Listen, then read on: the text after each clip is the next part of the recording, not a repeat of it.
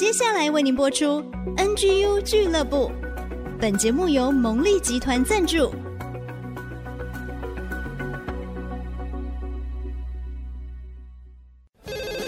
开拓职场的视野，体会家庭的影响，陪你一起找到唯一，成为自己的第一，迎向改变的瞬间。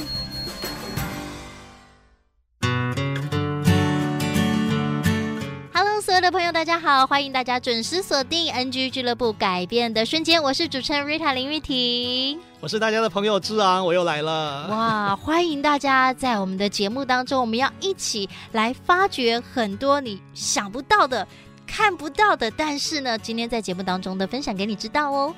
好，这个，哎，我们是第三次讲林本坚院士的小故事了，是，哦，今天要讲的这个跟生命有点关系。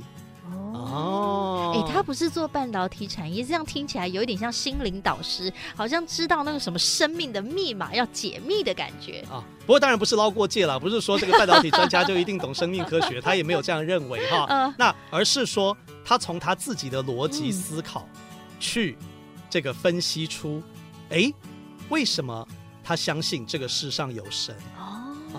哦，为什么他有这样的一个信仰？嗯因为我们讲过嘛，他那个时候从美国要不要回来台湾，他就很关心说，哦，除了关心工作、关心公司之外，也很关心说，诶，他在教会，哦，他要服侍他的上帝，那在台湾有没有机会？答案是肯定的，是有的，而且他在台湾的分享是跟生命有关，也跟逻辑有关哦。哇！再来我们要讲到，可是林本坚院士还是很关心啊。你看他在美国有时候不愿意回来，那时候不是想说这个教会的服饰很重要吗？啊，那回到台湾之后，他这一块啊，他怎么回应他的上帝？怎么回应他的信仰呢？哎，当然可以啊。那我就去听了他的演讲啊，我现在就分享一段他的演讲精彩内容啊，以及从来没有跟外面的人讲过的，我后面又挖到的一些内部小消息。这我们最喜欢听了。好，那演讲的内容啊，蛮多人听到的。他说这样子，科学家啊，为什么要信耶稣呢？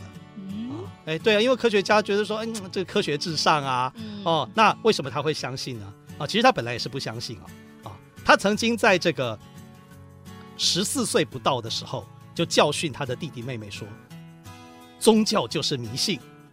第一点，好科学家哦。第二点，基督教是洋教啊，就是外国的啊。第三点，你们绝对不可以再去。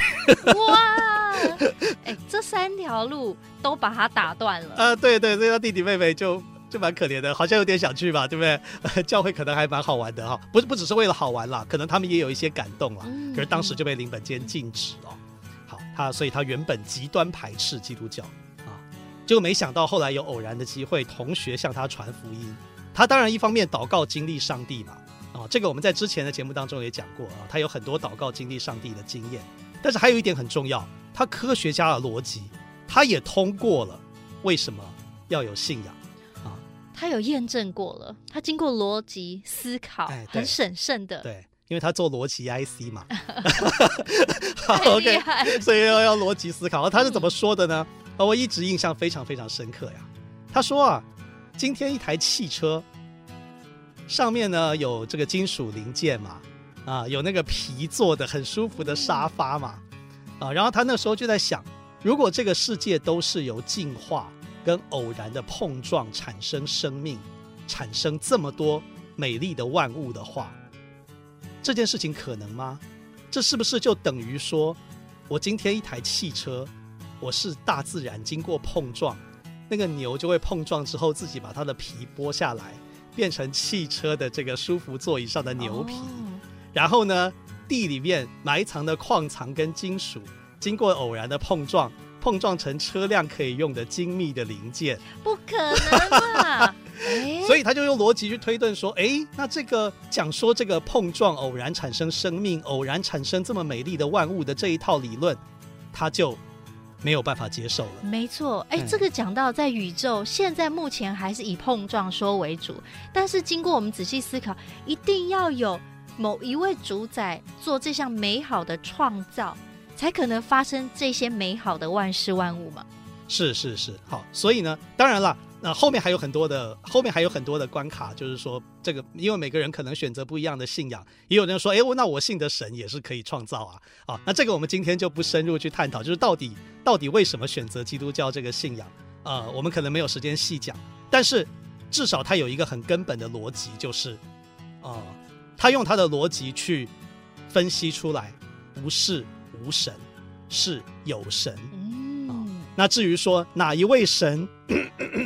至于至于说哪一位神，哪一位哪一个信仰是是带着爱，是带着真理啊，是让他经历，而他要选择啊，这又是另外一个故事了吧？嗯，哎，这个故事我也还是很期待，埋一个伏笔，有机会再邀请智让哥跟我们分享。OK，好，那这个是他公开演讲讲过的啊，这个车子上面的牛皮不会牛自己跳出来哈，还要把自己皮扒给你，这个是绝对不可能的。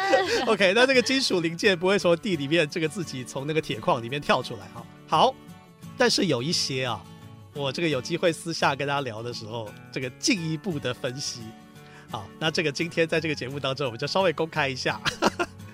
OK，那我就后来有一次我有机会访问他啊，其实不是我访问他，是沈春华主持人访问他。那访问之前呢，有一段小时间，我就可以跟他聊一下。我就说哇，上次我听到你那个演讲好感动啊，就是这个，尤其他那个比喻，那个汽车的比喻，让我非常非常的。呃，印象深刻啊！不过今天如果再讲的话，可能那个比喻要换电动车了啦。我那个电池不会从地里面自己跑出来哈。好，没关系。那我就跟他说我很感动啊，然后我就跟他说，对啊，对啊，而且你看我们生命啊，我们生命的这个构造，我们身体的这个构造，又比我们一般人类所创造的这个汽车啊要复杂太多了，非常的精密。哎，所以我就觉得说，我觉得他讲的非常有道理、嗯、啊。那没想到听完我这个感动之后，他说啊，其实你这样讲还没有完整。哦我说：“哎，那完整的版本是什么呢？”他说：“啊，还有一点很重要，嗯，就是人这个机器啊，它还可以自己修。什么意思啊？我们怎么自己修？哎，就是你开这个汽车，汽车坏了以后，你那怎么办呢？爆胎了或者零件有故障，赶快找工人，哎，找工人来修啊。可是，呃，Rita，我问你，你手不小心切了一个伤口。”赶快包扎，赶快包扎。对，嗯、原则上是包扎。可是真正修好的，是因为包扎吗？身体会修复啊，血小板呢？是因为身体自己会修复。身体有自愈的能力，对，抗体。对，嗯、林本坚院士说这个是远远办不到的，现在机器还远远办不到的，甚至 AI 都还远远办不到的。哇！啊、呃，人这个机器还可以自己修、嗯、啊。好。那这个今天改变的瞬间，最后呢，那我也我又要来引用张忠谋先生的话了啊。讲到这个自己修有多重要啊，其实非常非常的重要啊。这个张忠谋先生也讲说，这个不是说台积电到美国设厂吗？啊，那当时要到美国设厂，这个有一些最大的困难啊，就是说呢，这个半导体的这个设备机台需要全年无休，二十四小时的运作。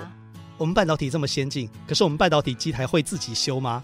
不会，也不会，啊、也不会需要人修啊。嗯、所以你看李本杰院士这个洞见 啊，需要人修。那如果在台湾坏了啊，这个半夜十二点坏，可能半夜两点就修好了啊，因为这个工程师马上杀过来就修了。可是在美国机台半夜故障，按照以前的文化了，现在怎么样不知道啊。以前的文化呢，大概要隔天早上才会有人来修。隔天早上才上班，哎，是是是啊，所以这个就形成竞争力的差距了。OK 啊，那这是张忠谋先生说的，当然也是很多工程师都知道的事情了。